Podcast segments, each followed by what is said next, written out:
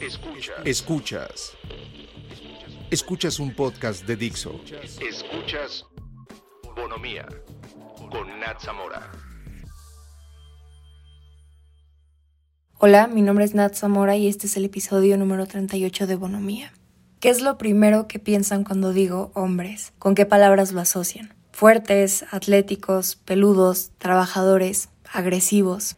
Y con mujeres, sensibles, bonitas, mandonas, amorosas, madres, frágiles.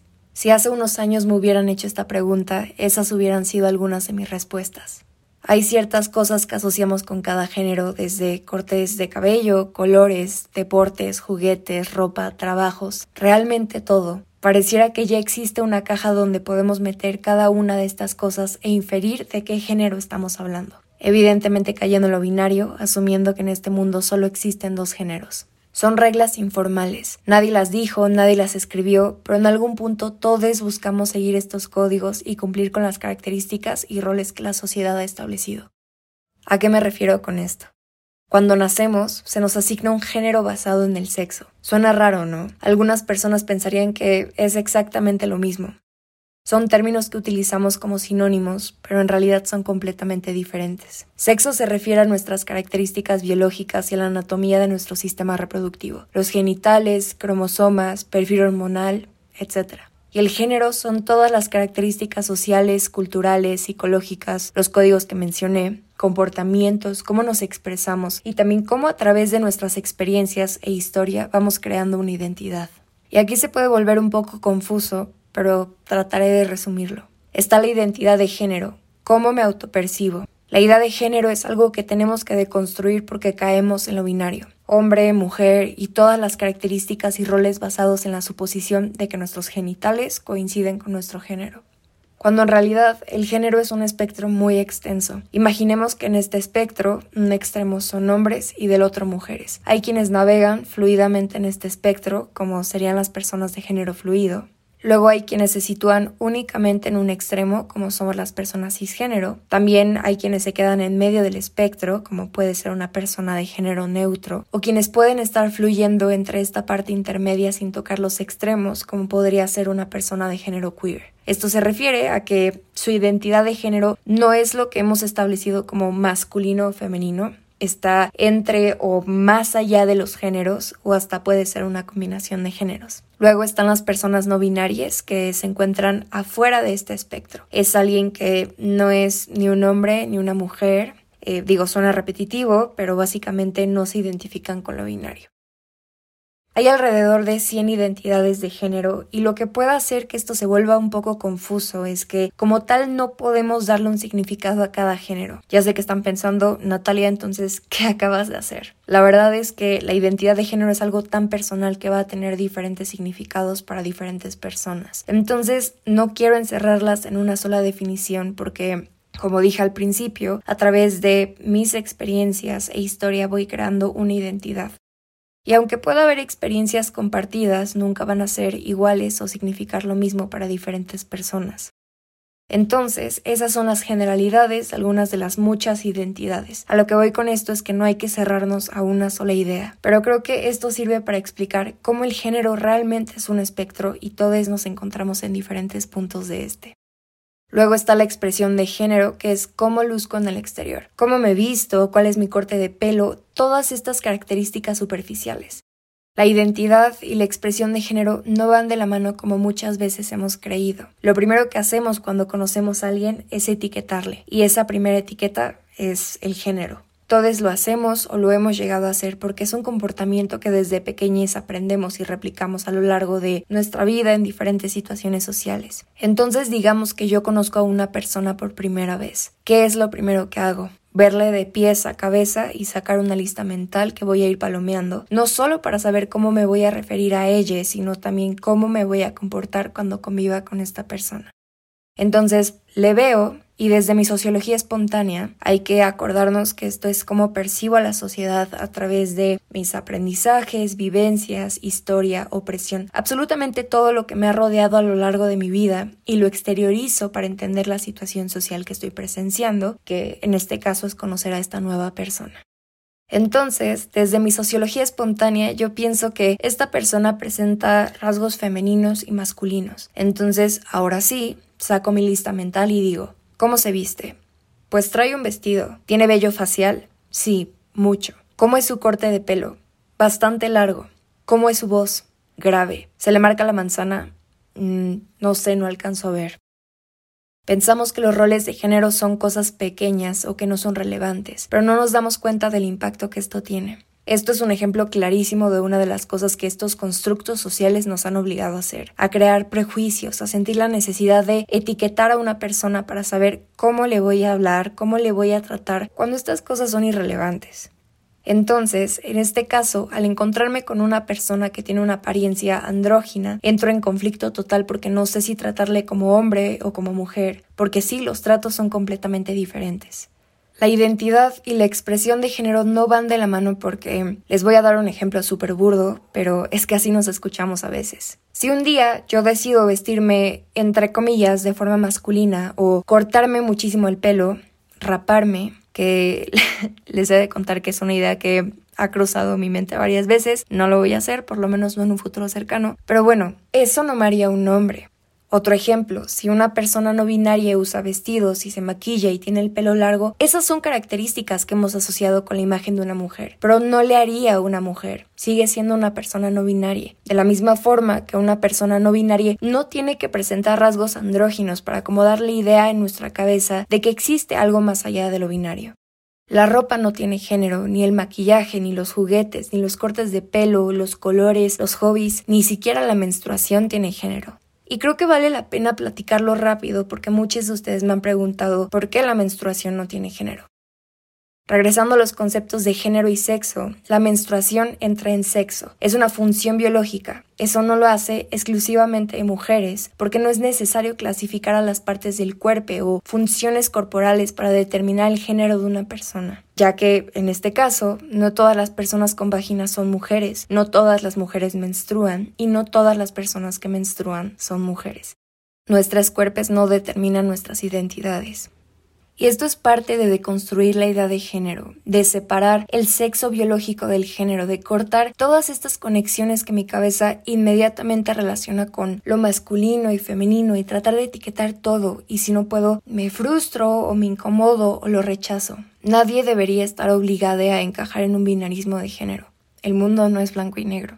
Y es muy raro porque esto pasa desde antes de que nazcamos. Estás en el vientre, el doctor dice, tiene vagina, es niña. Te organizan un baby shower rosa porque el rosa a huevo es de niñas. Digo, ahora hacen unas fiestas de revelación de sexo con mucha producción y revientan globos y hay confeti y todo es azul y rosa y las tías se emocionan mucho. Pero bueno, aparte de generar incendios, literalmente digo esto es más chisme, pero hace unos meses a una pareja en California se le hizo una buena idea usar un dispositivo pirotécnico que sacaba humo en un lugar con pasto seco para poder revelar a sus amigues y familiares y extrañes en internet qué tipo de genitales tiene su bebé y generaron un incendio.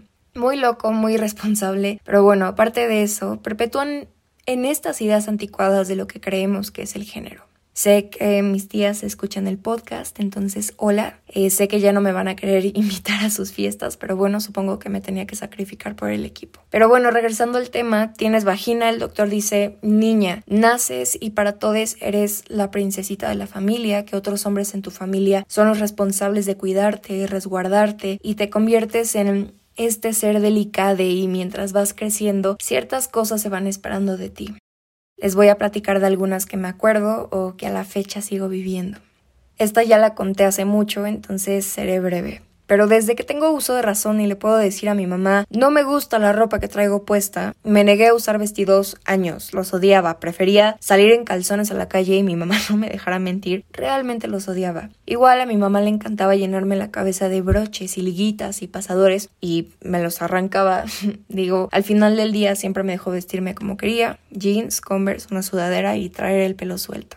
Y desde una edad temprana aplicamos estos roles de género. ¿Qué pasa cuando una niña con esta expresión de género se encuentra en un contexto heteronormado y aparte le están obligando de forma indirecta a encajar en este binarismo de género? pues pensaron que yo era lesbiana durante mucho tiempo. Y digo, ojalá, pero pues no. Y la orientación sexual es algo que hemos asumido a través de la expresión de género y es realmente absurdo. Entonces, si yo me negaba a usar algo que no fueran unos jeans y me cagaba a traer el pelo con plastas de gel y chunchitas porque me dolía la cabeza, entonces yo tendría que ser lesbiana. Porque claro, esa es la única forma en la que podría explicar por qué no cabía en la imagen de una niña, de lo femenino, por qué estaba saliendo de lo convencional. Porque claro, las personas que no son hetero ya son diferentes. Entonces, supongo que también tienen que ver hablar y actuar de forma diferente. Y por supuesto que no. Y pasa lo mismo hablando de personas que nacen con un pene, lo asocian con lo masculino y ante la sociedad son hombres. Entonces, no vayas a ser el niño que le encanta el maquillaje o el niño que llora porque no. Esos son los rasgos que asociamos con lo femenino. Y por eso hay tantos hombres que reprimen sus emociones y les cuesta mucho expresarlas porque alguien alguna vez les dijo que jamás podrán llorar o verse vulnerables, entre comillas, aunque la situación lo amerite. Y la única forma en la que pueden desahogarse y es socialmente aceptable es teniendo actitudes agresivas y violentas. Y por otro lado, ¿qué pasa cuando nos encontramos con un hombre cis heterosexual que le gusta bañarse? Literalmente le gusta bañarse, oler rico, ponerse un outfit perrísimo. Entra la tía y dice, no, tiene que ser gay. No, es muy guapo para que sea hetero. No, pero si ningún hombre se tarda 30 minutos peinándose. Ni yo, ¿eh? Y eso que soy mujer. Pero bueno, luego la tía logra entender que sí es heterosexual, pero como los hombres no se arreglan, hay algo raro. Entonces inventamos la palabra metrosexual, porque si se baña todos los días y ocasionalmente en la noche se hace un skincare porque tiene puntos negros en la nariz, como todes, entonces no hay forma de que sea un hombre heterosexual. Todo esto suena exagerado y superficial, pero es que así hemos adaptado estos términos. Lo mismo pasa cuando un hombre le hace un cumplido a otro. Oye, te queda muy bien esa camisa, te ves muy bien. Y su respuesta es, gracias compadre, pero no voy para ese lado. O cuando le preguntas a uno de tus amigos, ¿se te hace guapo? No sé, no soy gay. Ya sé que no eres gay, pero todos podemos observar la belleza y las virtudes de otras personas a pesar de su género. Y gracias a estos roles de género la masculinidad es frágil. No poder admitir que otro hombre es atractivo porque eso me quitaría mi hombría y las personas interpretarían que siento una atracción sexual hacia los hombres. Son dos cosas totalmente diferentes y no tienen nada que ver, se están yendo muy lejos. Entonces toda esta homofobia y misoginia interiorizada hace unas conexiones muy extrañas que parece que van un poco así. ¿A quién le gustan los hombres? A las mujeres, solo les puede gustar a las mujeres. ¿Cómo es una mujer? Frágil y débil. Entonces, a los hombres que les gustan los hombres son frágiles y débiles. Y yo no soy ni frágil ni débil. Ahí falta mucha reflexión y deconstrucción. Pero hablando de los lugares que perpetúan los roles de género, no voy a decir su nombre porque no sé si sigue existiendo, pero me acabo de acordar que estaba este lugar donde solo podían pasar niñas y éramos puras morritas como de 6 años y el concepto era que te hacían una transformación. Entonces te maquillaban muchísimo, era como Euphoria conoce estándares de belleza patriarcales. Te peinaban, te ponían un montón de moños y luego te vestían de princesa. Y yo cada que iba hasta lloraba, en serio lo odiaba. Y un día mientras aplicaba un poco de resistencia para que no me pusieran brillitos en la cara, una de las señoras que trabajaba ahí me dijo, ¿por qué no quieres? Las niñas bonitas se ven así.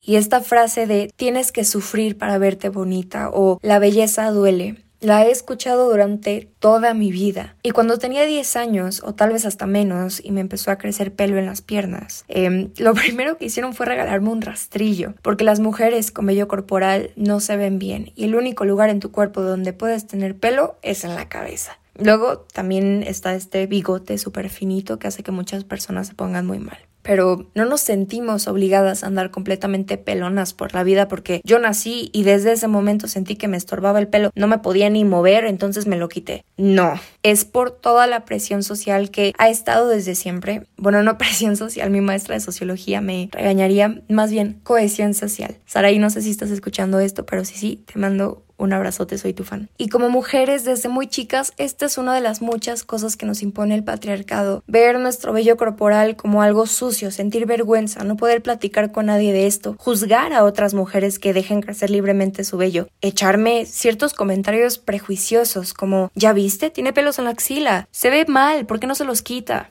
sabiendo que a mí también me crece pelo ahí. Y pues invertimos mucho tiempo y dinero y dolor tratando de quitarlos. Y no tiene absolutamente nada de malo hacerlo, siempre y cuando sea por mí, porque quiero y porque puedo y me gusta, pero nunca por obligación o por alguien más. Y esa es la línea que siguen estos ideales y roles de género. Entrar en estas descripciones erradas. No lo hago porque me hace sentir bien, lo hago porque me están obligando a hacerlo. Lo femenino y masculino se formó a través de expectativas socioculturales. No tienen que ver nada con la biología. Entonces, cuando hablamos de vello corporal, el quitarlo no te hace más femenina y el dejarlo no te hace más masculine. Repito, son términos que asociamos erróneamente y bueno, en este caso en particular, todos crecemos vello corporal. Sí, en todos lados. Supérenlo. Y este tipo de estereotipos y expectativas hacen que nos desconectemos de nuestros cuerpos. Nos hacen sentir como si esta piel en la que habitamos pertenece a todos menos a nosotros. No solo tenemos que cumplir con ciertos regímenes de belleza, sino también ver ciertas funciones biológicas como algo asqueroso, ya sean estos vellos corporales, la menstruación o sentirnos limitados a explorar o disfrutar de nuestra sexualidad por nuestro género. Digo, al menos de que seas un hombre cis, es socialmente aceptable vivir una sexualidad libre. Y hablando más desde mi experiencia, el otro día lo estaba platicando con una amiga de cómo nos sorprende que un hombre pueda practicar cualquier tipo de actividad sexual con la frecuencia y parejas que quiera y nadie lo cuestionará. Es más, muchas veces lo aplaudirán, aunque practique actividades sexuales peligrosas o que dañen a otras personas. Pero cuando una mujer vive una sexualidad libre, tiene diferentes parejas a lo largo de su vida, se masturba, puede tener una conversación casual de las actividades sexuales que practica con otras personas o ella misma, será juzgada y socialmente menospreciada porque caemos en estas visiones erradas y completamente anticuadas de que la sexualidad de una mujer tendría que ser un secreto, que las mujeres no podemos experimentar placer y mucho menos placer sexual. Tenemos que tener como esta actitud complaciente y sumisa, porque el único momento donde es bien visto que una mujer tenga relaciones sexuales es cuando se convierte en una madre. Y digo, ya tirándole más al fundamentalismo religioso que tomó un gran papel en nuestra sociedad y por lo tanto en los roles de género también. La mujer que vive una sexualidad libre es impura y por eso nos genera cierta repulsión hablar de la sexualidad de la mujer y también genera mucho morbo hablar de esto porque es un tabú. Y también sentimos mucha culpa al explorar nuestros cuerpos. Estoy segura de que todos aquí tienen un amigo o un grupo de amigos que se la pasan haciendo chistes de masturbación y hablan de cuántas veces se masturban y les parece súper gracioso. Y tú ni siquiera estás pensando como, oh, estamos hablando de masturbación, ¿qué está pasando? Pero no vayas a ser la mujer que dice, hey, yo también me masturbo, porque se van a callar y hasta se te van a quedar viendo cuando estás haciendo exactamente lo mismo que ellos hacen. Entonces, en resumen, todos tienen pelos, todos se masturban, adiós. Como dije hace rato, los roles de género existen en un contexto heteronormado. Y es por eso que cuando salimos con alguien de forma romántica o estamos en una relación con alguien, conocemos y seguimos ciertos códigos de conducta. Hablando de una relación heterosexual, la mujer se espera que el hombre la busque porque no se quiere ver intensa. El hombre la invita a salir y sale el concepto favorito de las tías, la caballerosidad. Que el hombre tiene que tener ciertas consideraciones y atenciones con la mujer con la que está saliendo desde pagar la cuenta hasta caminar del lado de la calle o abrirle las puertas. Si a mí me preguntaran, creo que es un código viejo que no funciona estos gestos de protección que, ok, tal vez son cortesías, pero perpetúan la idea de que las mujeres siempre necesitan el cuidado de un hombre, que una mujer no tiene autonomía en ningún sentido. Es un micromachismo cotidiano. Bueno, ni tan micro, porque en cualquier relación debería haber empatía, respeto y amabilidad, que no debe ser un acto impuesto por un rol de género, sino orgánico y correspondido. Y por eso, utilizar un término para aplaudirle a un hombre por ser amable o tener ciertas consideraciones es uno de los actos más machistas. Y ojo aquí, no estoy diciendo traten mal a sus parejas, porque hay bandita que se toman las cosas muy literales, pero un gesto de caballerosidad es una expresión conductual, algo que se realiza físicamente. Y creo que las preguntas que realmente nos tenemos que hacer son ¿Con qué intención estoy haciendo esto? ¿Es un gesto de amabilidad o cortesía o tiene el fin de colocar a la otra persona en una posición de sumisión para resaltar mi hombría? Y vean el efecto que esto tiene. Cuando yo he llegado a salir con una mujer, la pregunta que me hacen es ¿quién paga la cuenta? Que rápidamente infiere en quién es el hombre de la relación. Por eso digo que son términos que adaptamos a un contexto heteronormado y cuando hay una situación que sale de estos términos podemos observar el impacto que los roles de género tienen en nosotros mismos y las personas que nos rodean. Estos son algunos de los muchos ejemplos de cómo estos roles de género han influido en absolutamente todo, ya sea externo o interno. Y la verdad es que el único rol que tendrías que tener en tu vida es ser una persona libre que no se interponga en la libertad de otras personas, que no dañe a otras personas. En vez de enfocarnos en cómo según yo alguien tiene que verse o actuar o hablar, enfoquémonos en nosotros. Y no lo digo de una forma egoísta, todo lo contrario, enfoquémonos en cómo podemos mejorar nuestro interior para cambiar y crecer de ideas como estas y poder exteriorizarlo en nuestro entorno. Y pequeño paréntesis para decir que normalicemos preguntar pronombres. Hay que dejar de asumir. En vez de decir hola y comenzar a recorrer a la otra persona de pies a cabeza como si no se dieran cuenta que lo estamos haciendo, digamos hola, ¿cómo te llamas? ¿Cuáles son tus pronombres?